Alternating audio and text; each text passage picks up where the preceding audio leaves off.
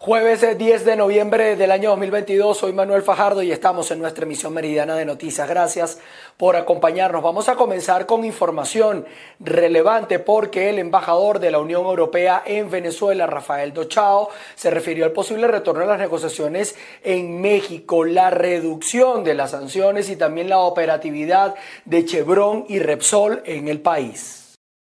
Es cierto que el comercio en los últimos años, por razones muy diversas, muchas de ellas políticas, pero otras de alcance global, como el COVID-19 o en este momento la guerra eh, de agresión rusa en Ucrania, están llevando y han llevado a que, por ejemplo, este año tengamos solamente una décima parte en comercio la Unión Europea con Venezuela de lo que fue el pico en el año 2012, 11 millardos de euros. Pero el lazo comercial entre eh, Venezuela y la Unión Europea se ha mostrado muy resiliente. En efecto, entre enero y agosto de este año solamente hemos pegado un salto de más de un 91% y en estos primeros eh, ocho meses se indica que vamos a transar con Venezuela un total de 1.100 millones de euros. Pensamos que estos resultados eh, de comercio entre eh, las dos orillas del Atlántico se puedan consolidar y que esta senda del crecimiento nos lleve a este año ya llegar a los 1.500 millones de euros en el intercambio. Hay que destacar que esta cifra que os daba es sin petróleo y sin gas. Y como todos sabemos, eh, y esperamos que efectivamente las conversaciones de México vayan adelante eh, próximamente, la licencia de la que todo el mundo habla, que se daría a la empresa americana eh, de Estados Unidos, Chevron, podría abrir el paso a que las empresas europeas, sobre todo Eni y Repsol, puedan, junto con otros operadores europeos, darle más ímpetu a este sector de la energía, ya que eh, para nosotros, como Europa en este momento actual, es muy, muy importante.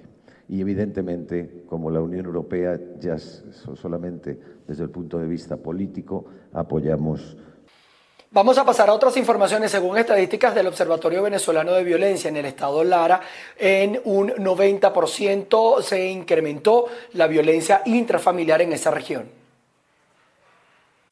Muy buenas tardes, gracias por el contacto. De acuerdo a los resultados que arrojó el estudio realizado por el Observatorio de Violencia en el Estado Lara, la violencia intrafamiliar en este punto de Venezuela ha aumentado en un 90%. Esto debido a las secuelas psicológicas que ha dejado la crisis humanitaria en Venezuela. Según nuestro observatorio de prensa, desde el 2016 al 2021 hubo un aumento del 90% de la violencia intrafamiliar donde las mujeres tienen un papel protagónico. También desde nuestros propios análisis sobre eh, la violencia en el país identificamos un aumento del 79% de los sucesos donde las mujeres aparecen como victimarios. ¿Por qué esto? ¿Qué está ocurriendo? Sin duda alguna, nuestra primera conclusión al respecto es que la violencia y la criminalidad femenina depende de unos factores estructurales que se han agravado en la crisis de la emergencia humanitaria completa.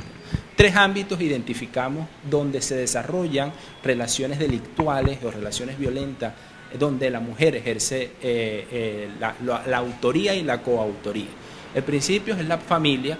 Lamentablemente hemos visto un aumento de la violencia familiar que depende sobre todo de las consecuencias de la emergencia en el entorno de la vida familiar, por el aumento de la jefatura del hogar de la mujer en condiciones de pobreza extrema, por la inseguridad alimentaria y por todos los elementos de pobreza estructural que están incidiendo y se están montando sobre la violencia legítimamente, culturalmente aprobada de la familia.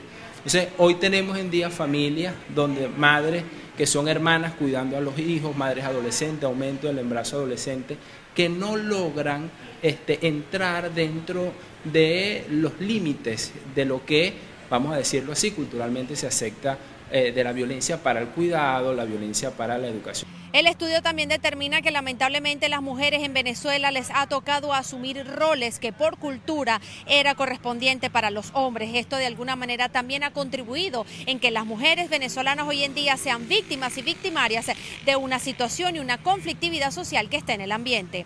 Desde Barquisimeto en el estado Lara reportó para ustedes Andreina Ramos. El Colegio de Enfermeros en el Estado Carabobo realizó la inspección en la ciudad hospitalaria Doctor Enrique Tejera de Valencia. Señaló que constató carencias importantes en insumos médicos en este centro de salud y malas condiciones de trabajo para quienes allí laboran. Establecemos este contacto desde el Estado Carabobo, región central de Venezuela. Nos encontramos en las adyacencias de la ciudad hospitalaria Doctor Enrique Tejera de Valencia. El día de hoy, una comisión del Colegio de Enfermeros realizó una inspección para constatar la situación laboral. Bueno, efectivamente aquí nos encontramos evaluando una serie de situaciones injustas, irregulares, puertas adentro de los hospitales. Desde que se llega a este centro de salud que contaba con un transporte fue extinguido.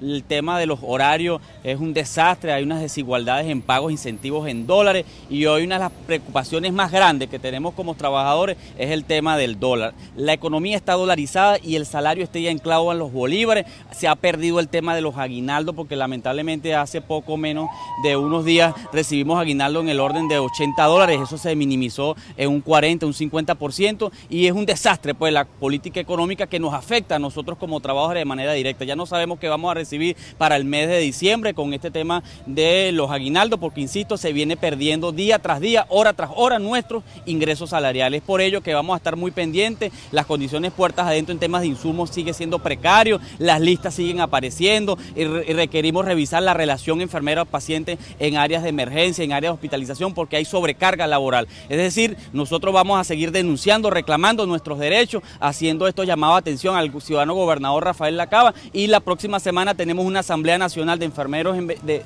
enfermeros del país y muy pendiente porque necesitamos en este momento volvernos a agrupar para seguir en la protesta permanente. Es el llamado que en este momento estamos haciendo. Declaraciones de Julio García, presidente del Colegio de Enfermeros en la región. El día de hoy realizaron una inspección en la ciudad hospitalaria doctor Enrique Tejera de Valencia. Asegura que persisten las malas condiciones laborales y salarios que no se ajustan a la realidad del país. Parte del reporte que tenemos al momento para ustedes, quien informa Ruth Laverde. La coalición sindical magisterial en el estado Trujillo alertó al personal docente ante el incumplimiento del patrono en la firma de la tercera convención colectiva. Saludos, gracias eh, por este contacto. Miembros del Sindicato de Maestros en el Estado Trujillo se pronuncian ante lo que ha sido el incumplimiento por parte del Estado patrono en firmar la tercera convención colectiva. Vamos a escuchar lo que nos dijeron. En este caso muy específico, tercer proyecto de convención colectiva unitaria, advertir a los maestros trujillanos y venezolanos que hasta la presente fecha no hay en lo absoluto aprobado las 65 cláusulas, 17 eh, de carácter social y las 49 que quedan de carácter económico. No está aprobado ni la seguridad social ni las que realmente los maestros trujillanos y venezolanos estaban esperando como es mejorar la calidad de vida. Desde el Suma Trujillo Filar Centro Magisterio eh, esas cláusulas quedaron en manos del Estado patrono presidencial y abogamos para que se aplique el artículo 91 para todos los trabajadores de la educación, tanto activos, jubilados, pensionados, interinos y sobrevivientes, que es la calidad de vida de todos los docentes trujillanos y venezolanos. Proyecciones salariales a, futuro, proyecciones salariales que las devalúa el propio Estado patrono presidencial con la hiperinflación bolivariana, la destrucción de la moneda venezolana y la pulverización o devastado eh, a través de la divisa estadounidense. Porcentuales que realmente para el año 2022 90%, el mismo año 90%, a el año 2024 primer semestre 100, segundo semestre 100 y finalizan en el 2024 con un 25%. Los miembros del Sindicato de Maestros en el Estado Trujillo indican que no declinan en sus peticiones y en la lucha que seguirán haciendo hasta lograr los beneficios salariales correspondientes. Es la información que tenemos desde el Estado Trujillo, les reportó Mayra Linares. Vamos a continuar en la región andina, nos vamos hasta el estado Táchira porque continúan las lluvias en esa región fronteriza. Lorena Bornacelli, que además está de cumpleaños el día de hoy, ha conversado con Protección Civil y nos trae el balance. Durante las últimas horas se han registrado fuertes lluvias en el estado Táchira. Yesnardo Canal, director de Protección Civil, amplía la información. Específicamente en el municipio Bolívar donde el incremento del caudal del río Táchira fue considerable sin tener afectaciones en el lecho de ese propio río donde habitan pues una cantidad de, familias eh, fue monitoreado tanto por el sistema de gestión de riesgo, protección civil y el cuerpo de bomberos de dicha municipalidad. Asimismo se despliega la alcaldía del municipio debido pues a la afectación de 28 viviendas producto de la colmatación del sistema de drenaje propiamente de la capital, como también pues, la salida de cauces de vertientes internas de dicha población, como es el municipio, específicamente la población de San Antonio del Táchira. Eh, estas 28 viviendas se vieron afectadas producto pues, de la colmatación eh, de la salida de su cauce en el caso de las vertientes, eh, generando pues pérdidas en seres en alguna de ellas. en este caso, pues Protección Civil desalojó una familia de manera preventiva debido pues al peligro inminente que se establecía producto de los incrementos de caudales, la vertiente Cayetano Redondo específicamente. Estamos hablando que fueron ocho sectores eh, afectados por las precipitaciones en el municipio Bolívar. Durante las últimas semanas en el estado Táchira, 185 viviendas han resultado afectadas y 75 familias damnificadas. Reportó desde el estado Táchira Lorena Bornacelli. Nos vamos hasta el estado portuguesa a propósito del mes aniversario en Guanare. Fue inaugurada una redoma junto a un sistema de alumbrado LED que cubre al menos unos 25 kilómetros de la vialidad en esta ciudad. Manuel Alvarado nos cuenta. Así es, gracias por el contacto. Y es que este nuevo plan de alumbrado cuenta con 4.000 puntos de iluminación LED que han sido desplegados en las diversas calles y avenidas de la ciudad de Guanare. Esto en el marco del mes aniversario de la capital portugueseña, en donde además fue inaugurada la redoma Cacique Coromoto. Veamos. Y no tan solo estamos en Guanare, estamos en seis municipios simultáneos en el estado portuguesa para recibir las Navidades felices. Y que es un trabajo en conjunto que hemos venido haciendo y es el trabajo de meses. La puesta en funcionamiento de esta redoma es un trabajo de meses que con mucha mística, y por supuesto con muchas dificultades económicas lo hemos logrado. La hemos puesto en total funcionamiento para nuestro gentilicio y más de seis espacios para el sano esparcimiento de la familia guanareña y portugueseña. La Plaza Bolívar de Guanare, la Plaza Miranda y en los próximos días la Plaza Coromoto, la Plaza Tomás Montilla y Nectario María. Y esta imponente y grandiosa y extraordinaria redoma que se está alumbrando con un inmenso árbol, el, árbol más grande de todo el centro occidente del país. Bien, cabe destacar que de acuerdo a lo señalado por las autoridades se espera la instalación de 46 mil puntos de iluminación distribuidos en los 14 municipios de esta entidad llanera antes de la llegada de la Navidad. Es parte de la información que se genera a esta hora desde nuestra región llanera y por lo pronto los invitamos a continuar con más de la presente ronda informativa. Seguimos con ustedes. Las autoridades colombianas están investigando qué hay detrás de un tiroteo que se registró el pasado 24 de octubre durante una fiesta en Puerto Colombia, departamento del Atlántico. Sospechan que hay conexión o que este hecho tuvo que tener algún tipo de relación entre grupos mafiosos de Venezuela y el Caribe colombiano. Durante una fiesta en una cabaña del municipio de Puerto Colombia en el departamento del Atlántico, el pasado 24 de octubre, se generó una balacera que dejó dos muertos Jonathan Ospina, quien era el cumpleañero, y un escolta de nombre Roy Ricardo Galea Reyes. En videos que se hicieron virales en redes sociales se veía a personas disparando y también se observa a un hombre con un arma larga en la mano. Él era un ciudadano venezolano quien en las últimas horas se presentó a la Fiscalía de Barranquilla para dar su declaración sobre los hechos. De acuerdo al periódico El Tiempo, citando información de la Unidad de Respuesta Inmediata URI, se trata de Davis Donado Burgos, quien fue dejado en libertad luego de dar su testimonio. El hombre asegura que solo recogió el arma para que nadie la utilizara, pero según él, no disparó. Al haber elementos que no se trataba de un simple hecho de intolerancia que fue dirimido disparos, las autoridades están investigando qué hay detrás, porque entre los invitados habían personas que revisten importancia. De acuerdo al periódico, entre los asistentes había empresarios de Cali y Palmira, departamento del Valle del Cauca, así como de Villa del Rosario y Cúcuta, norte de Santander, además de La Guajira, Santa Marta y Venezuela. Las autoridades están sospechando que algunos de los presentes sean integrantes de mafias. También, según el diario El Tiempo, se indaga la presencia en la fiesta de una familia que fue víctima de un atentado en el año 2018 y de tres fiscales que investigan casos relacionados con homicidios, drogas, bandas criminales y feminicidios. Las pistas de los investigadores apuntan a que este incidente está relacionado con capos de la costa caribe colombiana y de Venezuela. En Bogotá, Miguel Cardosa, BPI TV.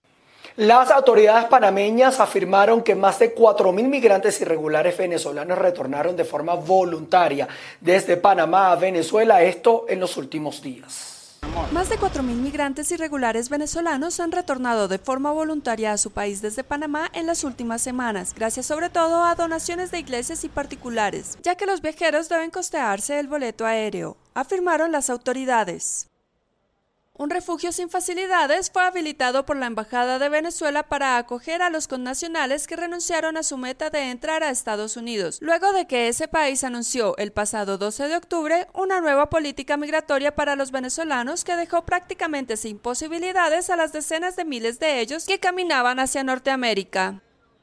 Es así como migrantes venezolanos que ya habían llegado a México o que estaban en tránsito por Centroamérica se están devolviendo a Panamá, muchos pensando que desde este país pueden viajar gratis a Venezuela, lo que es falso, como han insistido las autoridades panameñas. Uno de los afectados es Orlando Saavedra, quien llegó al refugio el pasado 4 de noviembre, pero sabe de gente que está allí desde hace más de dos semanas. Nos dicen que no hay vuelo humanitario, que busque manera de conseguir dinero, un familiar que esté afuera, que nos mande. Este, hemos tenido la, iniciativa para salir para la calle a pedir, pues, una, una colaboración. Por Panamá han transitado este año más de 210 mil migrantes irregulares en su viaje a Estados Unidos, que llegaron al país tras cruzar la peligrosa selva del Darién, la frontera natural en Colombia.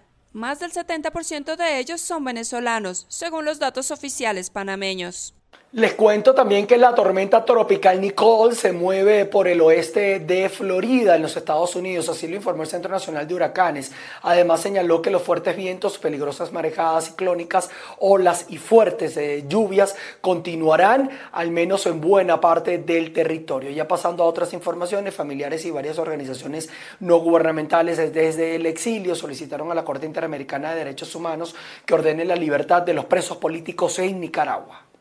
Familias y organizaciones pidieron en esta audiencia ante la Corte Interamericana de Derechos Humanos que ordene nuevamente la libertad de los presos políticos en Nicaragua y que se califique la situación como tortura.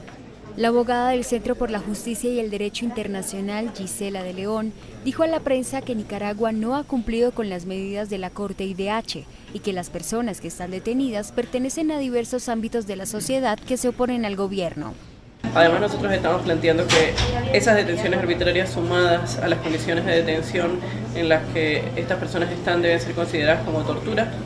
En ese sentido le estamos pidiendo a la Corte que señale el incumplimiento de las medidas eh, provisionales la Corte IDH con sede en Costa Rica convocó la audiencia sobre la supervisión de las medidas provisionales que ha ordenado en los últimos meses para 76 personas privadas de la libertad, a quienes las organizaciones defensoras de derechos humanos consideran presas políticas. El Estado tenía que rendir un informe sobre el cumplimiento de las medidas provisionales, pero el gobierno nicaragüense no envió representación. Particularmente lamentable es la ausencia del Estado de Nicaragua en esta audiencia, pero además nos parece súper importante que la Corte reconozca que las condiciones de detención sumadas a la detención arbitraria deben ser consideradas como una forma de tortura y deben ser, por lo tanto, de objeto de rechazo de la comunidad internacional en su conjunto y de la Corte Interamericana. Además, la Corte ordenó al Estado que adopte de forma inmediata medidas para proteger la vida, el acceso a la salud y la libertad personal de los detenidos. Esa fue la más reciente de una serie de resoluciones emitidas por la Corte en favor de personas detenidas en Nicaragua, aunque el gobierno no ha acatado las órdenes. Con esta situación en Nicaragua nosotros colocamos punto final a esta actualización informativa en nuestra emisión meridiana de noticias. Gracias a ustedes por estar en nuestra sintonía a través de todas nuestras plataformas. Vamos a estar actualizando información y nos vamos a ver en un nuevo encuentro, ustedes y nosotros, en nuestra emisión central de noticias. Gracias por estar con nosotros. Se les quiere. Chao, chao.